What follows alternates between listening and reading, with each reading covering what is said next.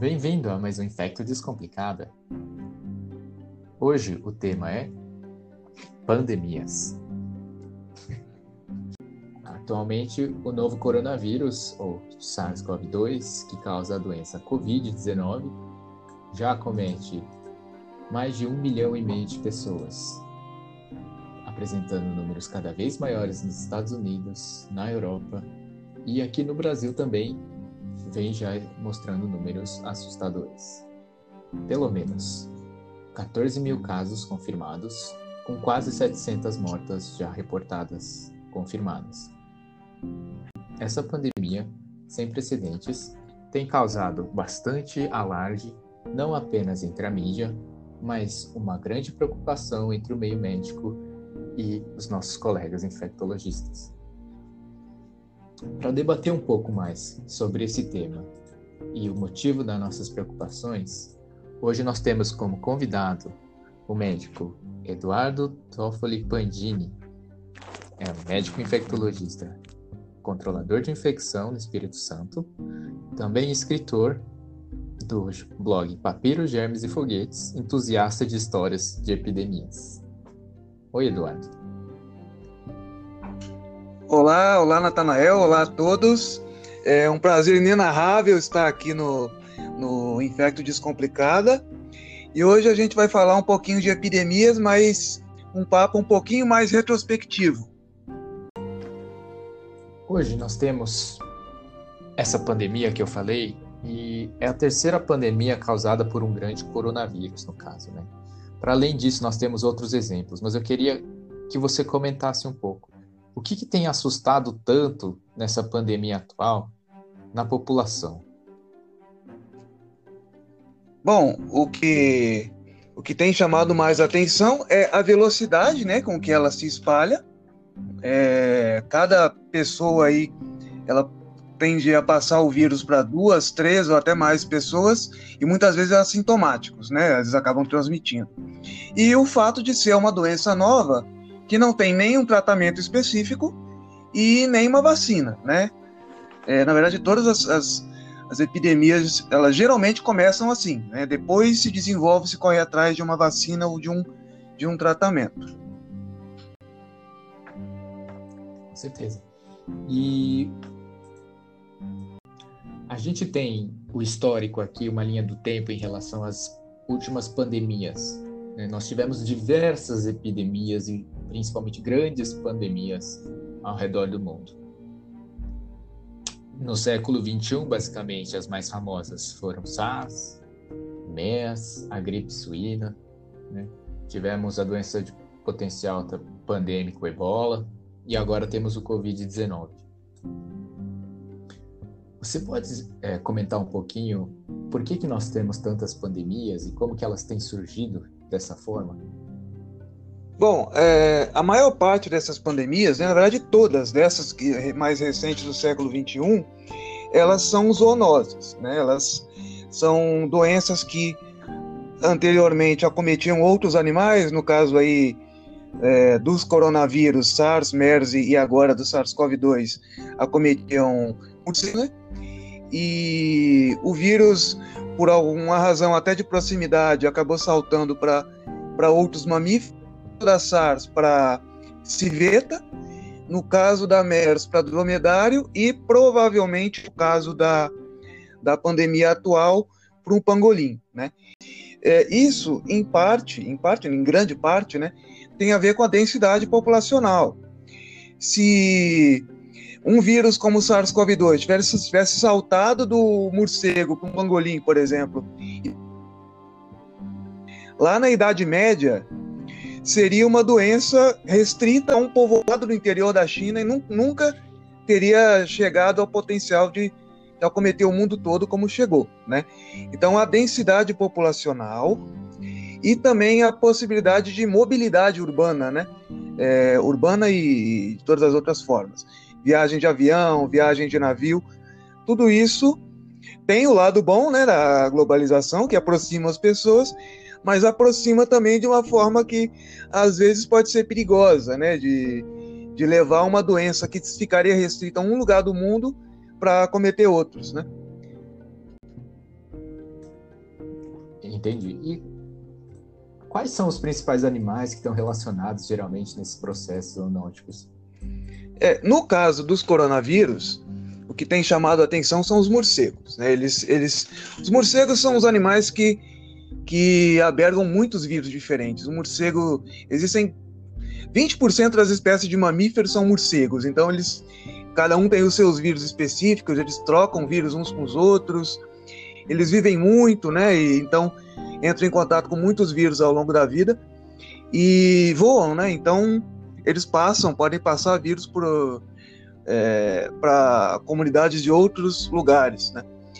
É, no caso da gripe, aí foi citado a influenza de 2009, também é de um animal que voa, né? Mas uma ave, geralmente as aves migratórias com potencial de passar para as aves domésticas também, e aí só mas um caso específico dos coronavírus são os morcegos e como hospedeiros intermediários, outros animais que ou são criados em cativeiro para propósitos específicos, como a civeta e o e no caso de agora o pangolim, ou são animais é, que também vivem perto dos humanos, no caso dromedário, no caso da MERS. Né? É, então, assim, é importante ressaltar, vários mamíferos têm os seus, mamíferos e aves têm os seus coronavírus próprios, né? E às vezes um salta para o outro e ocorre aí uma, uma zoonose. Interessante. E esse, esse, esse, esse costume, na verdade, né, que o pessoal vinha comentando, saiu até na rede de, que os chineses adoram consumir os morcegos como especiarias, virou até um motivo para a xenofobia e muitas outras distorções do contexto cultural. Você pode explicar um pouco para a gente por que, que os chineses e alguns povos asiáticos ou países do sudeste asiático especificamente têm um, uma experiência cultural, ainda que não seja da maioria da população, de consumir esse tipo de animal, não tão assim considerado exótico? É, bom, é, é importante fazer uma, uma, ressalva aqui, porque é, consumo de animais, de carnes de animais exóticos, não é uma exclusividade da China nem do sudeste da Ásia, né? É, a gente aqui no Brasil, tem, tem muita gente aqui que come tatu, come paca, capivara, tudo isso também são, são interações que, em que pode haver uma transmissão de vírus. É, no caso da China, o que ocorreu na década de 70, depois da, do grande salto para frente, que foi uma política desastrosa aí que deu muito errado, a população chinesa estava passando fome. E para que eh, a fome não chegasse a níveis catastróficos, é, o governo chinês liberou para que a população consumisse animais silvestres, né, para matar a fome mesmo.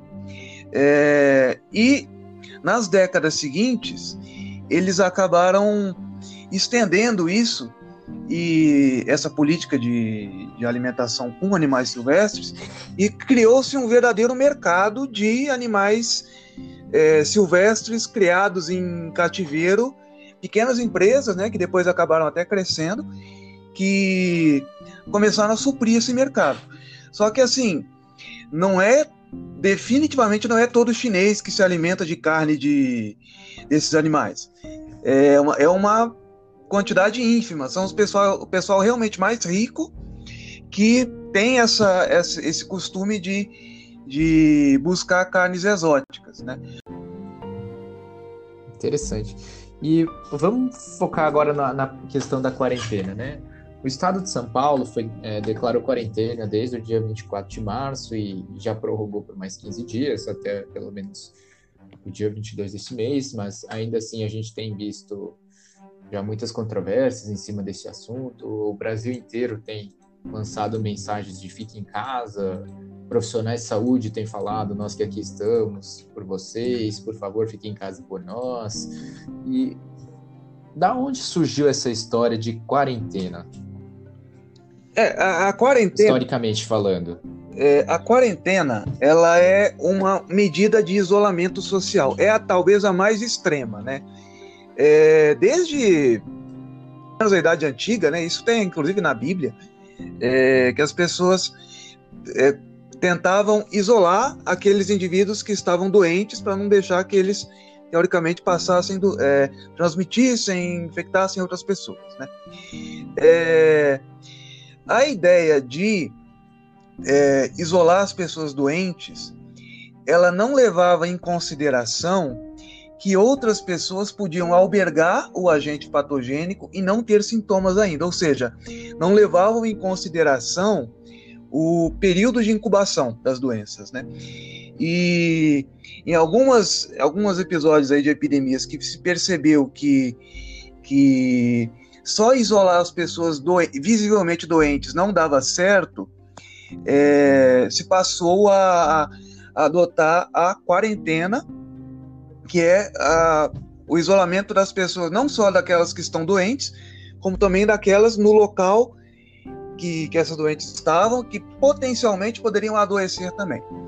É, isso era muito comum nas cidades costeiras, né, porque o, o comércio marítimo era ou, ou, fluvial era mais importante, e às vezes chegava um navio com pessoas doentes, eles deixavam o, o porto inteiro em quarentena. Né?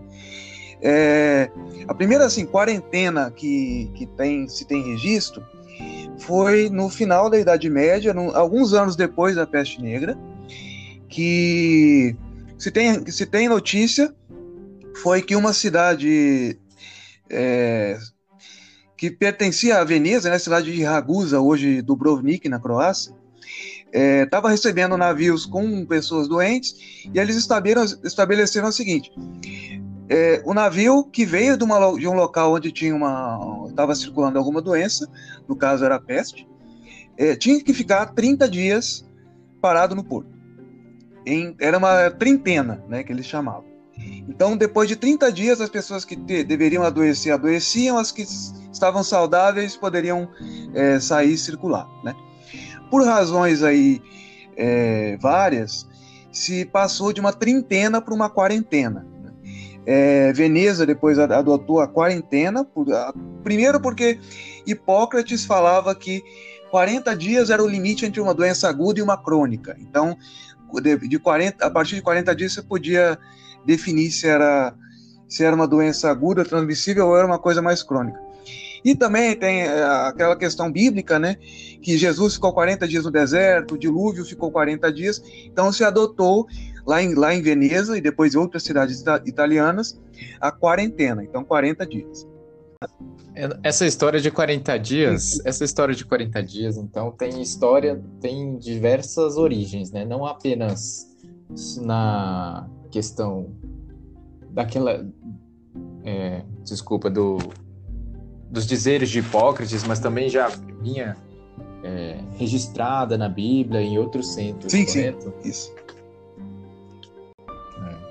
Ah, interessante. E por que essa questão da necessidade do distanciamento? Então, por, porque eles isso foi bem sucedido na época, por que, que esse tema se mantém até hoje e agora está sendo tão importante? Pois é, é, a gente tem algum exemplo disso que isso realmente funciona? Historicamente é, na, na época, assim, toda vez que você tem uma doença que você não tem uma, uma, uma vacina, nem um tratamento específico, como era o caso de todas as doenças na, na, na Idade Média, o que se era possível fazer para conter a doença era com era com é, circulasse, né? É, se a gente avançar um pouquinho na história, a gente chega na, na, na talvez maior pandemia da, da, da, história do mundo, né? Que foi a, a, a, gripe espanhola, né? Que pegou o mundo aí em 1918, comecinho em 1919. É, a gripe espanhola, ela começou, apesar do nome, ela começou nos Estados Unidos, no interior dos Estados Unidos, numa época em que estava tendo guerra, né? Era, era o final da Primeira Guerra Mundial. É, no caso, ela se alastrou por várias cidades do mundo, né? E as cidades dos Estados Unidos, elas foram acometidas de, de diferentes maneiras, né? E uma coisa que, que, que foi fundamental para essas diferentes maneiras foi como que as cidades reagiram aos primeiros casos. Então, assim, houve cidades que implementaram medidas de isolamento social não, não, não necessariamente tão é, restritivas quanto uma quarentena, mas implementaram, é, proibiram superlotação de bondes, proibiram eventos, é, é, fecharam comércio, coisas que, que hoje a gente está vendo na, na, nossa, na nossa época também. É, teve assim duas cidades emblemáticas que, que dá para ver que, que, que, qual, qual que é o poder de uma, de uma intervenção de isolamento social. Foi no meio da pandemia de gripe espanhola, as cidades de St. Louis e Filadélfia, nos Estados Unidos, né, ambas nos Estados Unidos.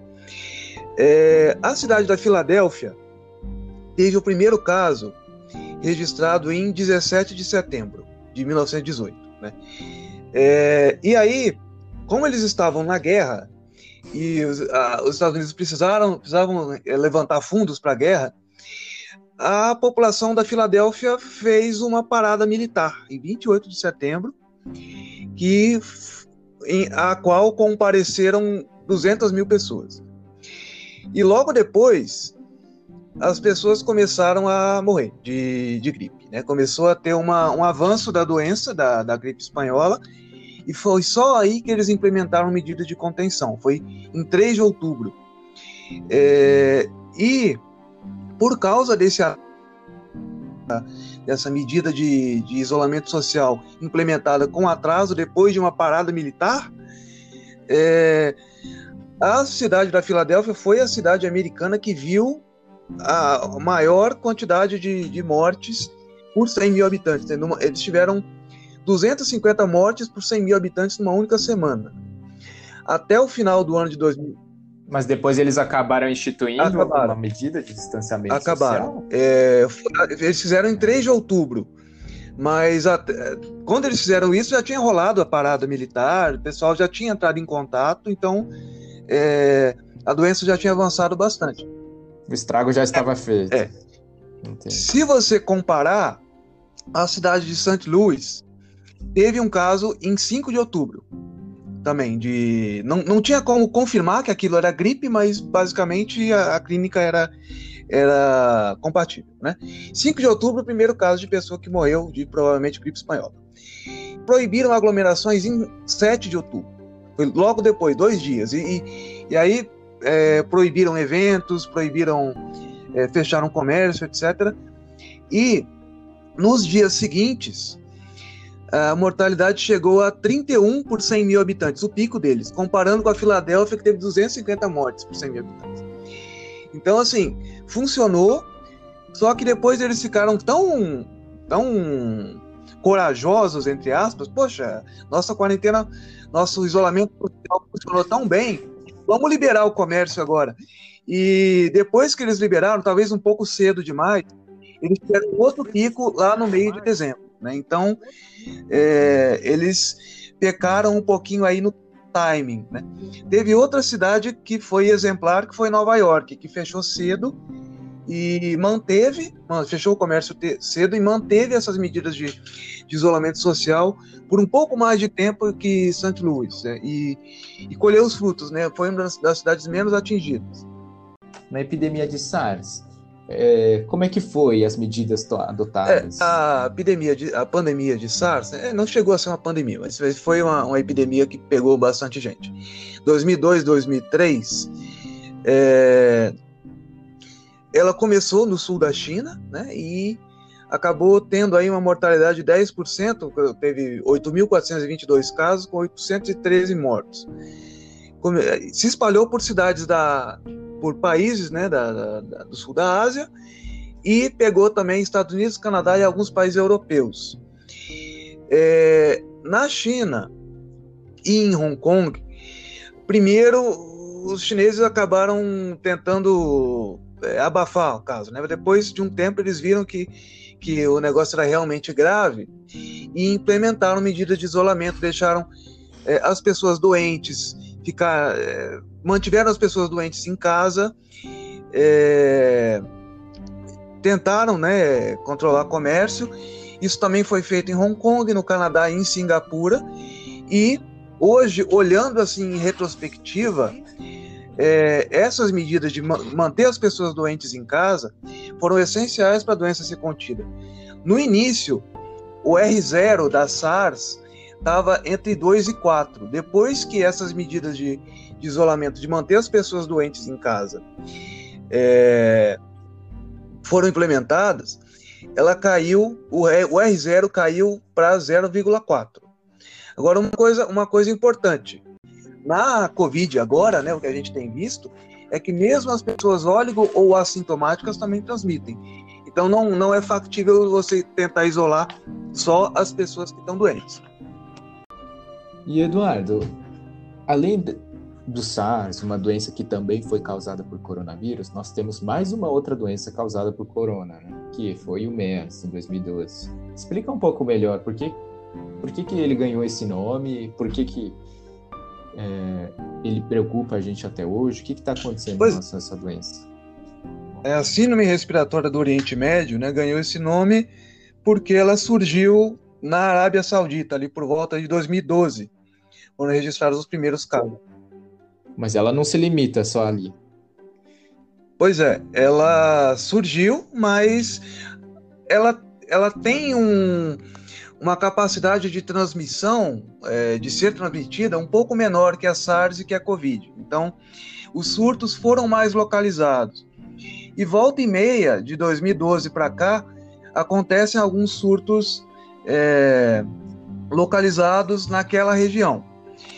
É, teve um surto que foi que foi um pouco mais generalizado, digamos assim, em 2015, um estava rolando um, um, surto de, de MERS na Arábia Saudita e no Bahrein, e um executivo sultano viajou para lá ele, ele acabou sendo infectado né, pela MERS e levou a doença para a Coreia do Sul.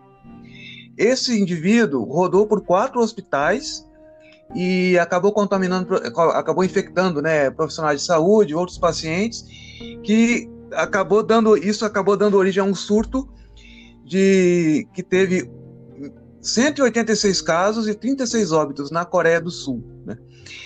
A resposta na época da Coreia do Sul foi meio devagar, eles tentaram, é, eles não, eles relutaram em implementar medidas de, de isolamento social, isolar as pessoas doentes, e isso repercutiu tão mal, né, na época, que eles criaram um sistema de, de, de vigilância muito melhor e hoje eles estão colhendo os frutos, tanto que depois da, dos primeiros casos de, de Covid na Coreia do Sul, que teve aquela, naquela igreja, né, dois, mais de 2 mil casos, eles conseguiram conter a doença.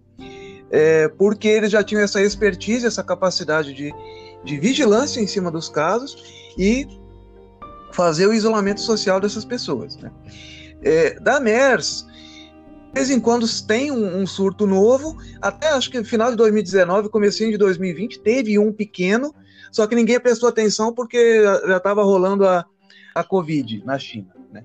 Mas foi por volta dessa época lá no Oriente Médio. Entendi. E você falou agora dos exemplos da Coreia do Sul, principalmente, que muita gente tem debatido ser um exemplo. Por que, que é tão difícil usar a Coreia do Sul como índice comparador em relação a um país como, por exemplo, o Brasil? Qual que é a diferença que torna a nossa forma de combate dif é, diferente da forma como a Coreia do Sul tem enfrentado Bom, essa pandemia atual? A Coreia do Sul, por conta até desse episódio aí de 2015, é, tanto o governo quanto a população estão realmente com o pé atrás em relação a, a novos vírus aí. Até porque na, lá em 2015 eles deixaram passar algumas pessoas e, e aí deu origem a esse surto. Então a estratégia deles é identificar as pessoas doentes desde o início, isolar elas e mantê-las em casa através de tecnologia, através de, através de aplicativo que, que rastreia onde que a pessoa está, manda mensagem falando para ela ficar em casa e tal. É, então, assim, é um uso intensivo de, de testagem e de tecnologia poucos países é, fizeram a, adotar essa estratégia, né? É, a Alemanha é, e aí Singapura, Taiwan, Hong Kong é, conseguiram controlar o vírus mais ou menos dessa forma também. Né? Agora isso isso é válido para conter no começo. Você, você tem sucesso contendo é, a epidemia nos primeiros casos. Depois que a quantidade de, de, de, casos explode, como aconteceu na Europa, nos Estados Unidos e, e é possível que aconteça no Brasil, é, já não tem mais aí o timing para você fazer essa intervenção usando testagem e tecnologia é, com tanta eficiência quanto na Coreia do Sul. Né? Então, a Coreia do Sul hoje colhe os frutos de ter agido cedo, até por, por ter tido aquela experiência passada de 2015. Né? É, então, não é. É difícil a gente fazer a mesma coisa no estado de, de, de, de epidemia que a gente está aqui no Brasil. Né? Entendo. E fatores também socioeconômicos influenciam muito, né?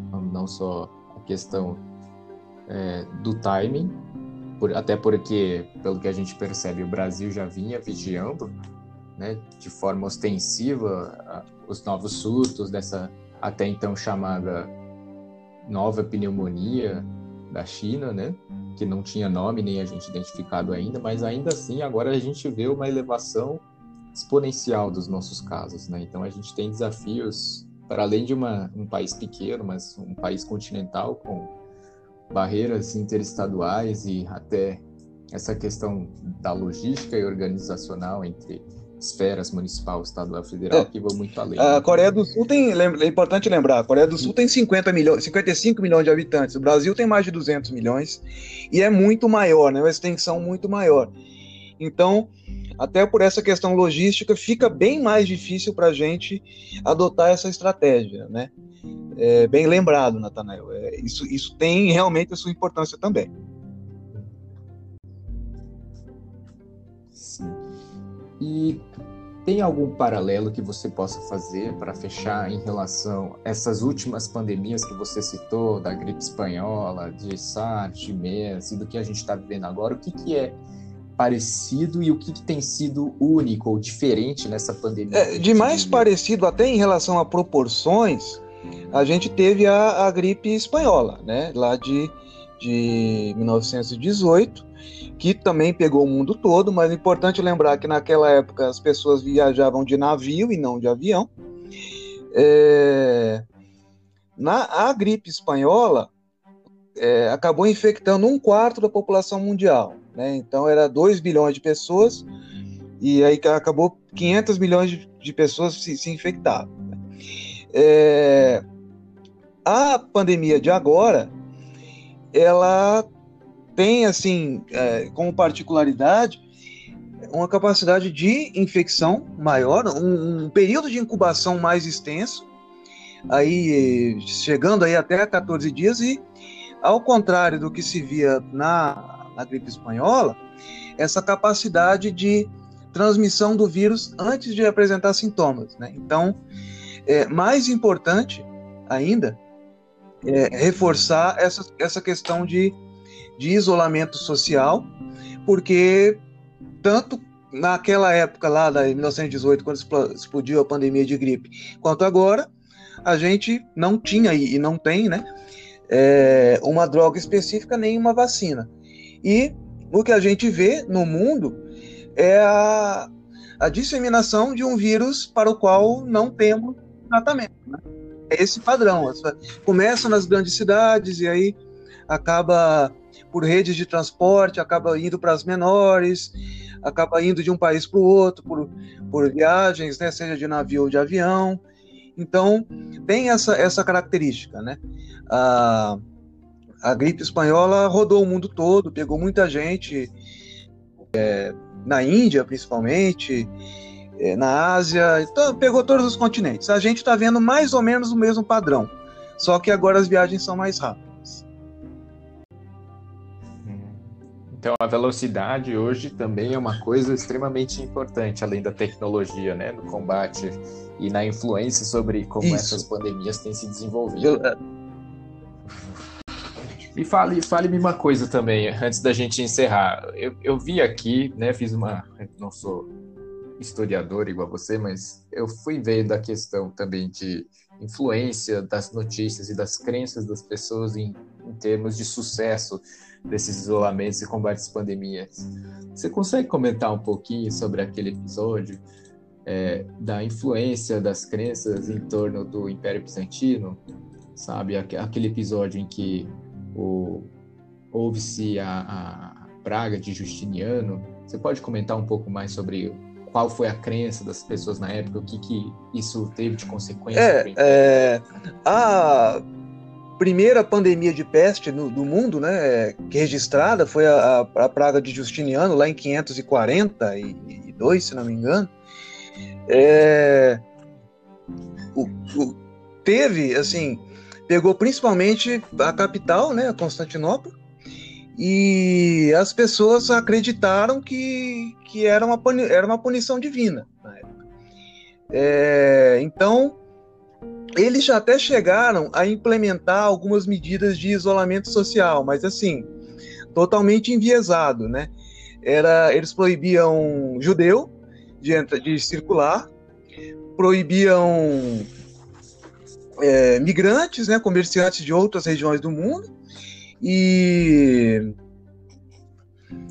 e leprosos. Então, é, eles faziam um isolamento social de, de, de, alguns grupos bem específicos que não funcionou, né?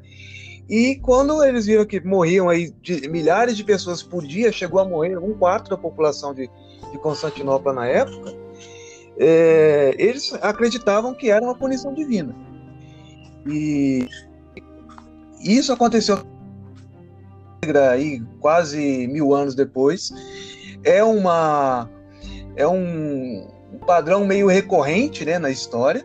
Então se acreditava em outras pandemias, se acreditava assim que, que os reis e imperadores eles tinham perdido o, a proteção divina, né? Ou que era realmente um castigo. É, na gripe espanhola, a gente viu também é, algumas fake news que foram, digamos assim, interessantes, né? É, aqui no Brasil, achava que é, a, a, assistência às pessoas com a, a gripe era, era feita pelas Santas Casas. E morria, tava morrendo muita gente, né? Então rolou, começou a rolar uma história de que dava meia-noite e os enfermeiros ofereciam um chá com veneno para as pessoas morrerem e ter leito no outro dia para internar outras pessoas. Então surgiu, eh, ficou essa história do chá da meia-noite das Santas Casas. Teve muita gente achando que tinham sido os alemães que tinham criado o vírus para tinham disseminado pelo mundo com, com submarinos deles. Então a gente vê assim que é, não existia redes sociais, existia jornal na época, né? Mas a, a, o padrão das pessoas em relação a acreditar em, nas, nas, notícias é, é, mais ou menos a mesma de lá para cá. E você vê o potencial catastrófico que elas possuem, né? Como na época de Justiniano, isso não só alentificou o processo de medidas sanitárias adequadas, enrustidas de preconceitos Sim. e medidas descabidas, né, e xenofobia, que acontecem hoje também, se a gente for fazer um paralelo em relação ao povo asiático. Muita gente sendo agredida nos meios públicos pelo fato de ser asiático ou falar, ah, tive contato com um asiático e por isso eu acho que estou doente. Outras coisas como tive contato com alguém de branco, então é profissional Sim. de saúde, então posso estar doente. As pessoas, infelizmente, atuando de forma descabida e totalmente baseada principalmente em crenças, bem como né, alguns debates que estamos tendo a, a níveis de esferas muito superiores no governo que não são fundamentados, infelizmente, em análises técnicas, né? Então, fake news não é da era das redes sociais, é de infelizmente. Estou correto, Eduardo? é, e a, é, antes da gente sim, sim. Roda, Lembrando, assim, na, na peste negra, é, teve massacres de judeus. As pessoas achavam que os judeus estavam envenenando os poços, então eles, eles massacravam judeus, matavam judeus em praça pública também, na, na época da, da peste negra. É, mas a gente não precisa ir longe assim e pegar um evento tão crasso, mas também outro fim trágico foi aquele evento reportado no Irã, que as pessoas desesperadas pela pandemia que acabava de é, assolar ali o país, né, algumas semanas atrás, começaram a ingerir álcool puro pensando que isso os trataria baseado sim, em fake sim. news disseminadas através das redes sociais, né? E nós mesmos, eu acho que no meio médico temos que tomar cuidado. Talvez você tenha percebido isso também, mas nós estamos numa era de informação mais rápida do que qualquer outra. Então, as fake Exatamente. news que já existiam hoje chegam muito mais rápido.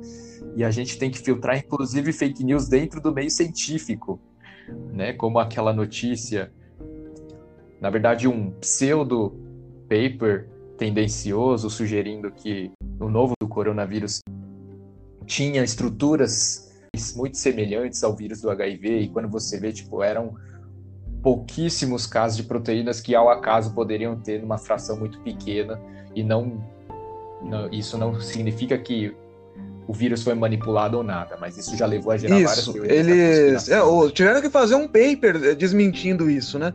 É mais ou menos assim, você falar, ah, é, o morcego é parente da, do pombo porque os dois, os dois têm asa, então um veio do outro, sabe? É, é pegar uma proteína que, que é comum a todos e você falar que ah, é uma prova de que desenvolveu um a partir do outro. Uma coisa descabida.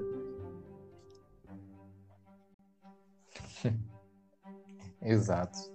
Mas é isso, Eduardo.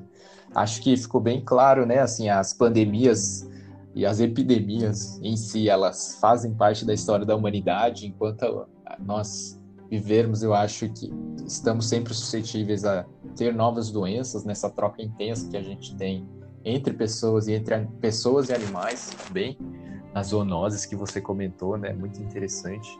E as medidas que nós temos tomado, basicamente, historicamente, desde a, é, lá nos Estados Unidos, que você comentou, na Filadélfia, dos desastres que aconteceram, mas dos outros exemplos que mostraram, como no próprios Estados Unidos, na outra cidade e na Coreia, através do isolamento social, como isso tem historicamente se mostrado efetivo e como isso é realmente importante, né? Além, é claro, da gente tomar cuidado com essas eternas fake news que surgem daí e já derrubaram até impérios, né? Então a gente tem que tomar cuidado aí com as notícias, inclusive nós mesmos médicos temos que tomar cuidado dentro do nosso Isso, exatamente. Muito obrigado pela presença, Eduardo. Foi um prazer, como você mesmo diz, inenarrável ter a sua contribuição aqui para o Infecto Descomplicado.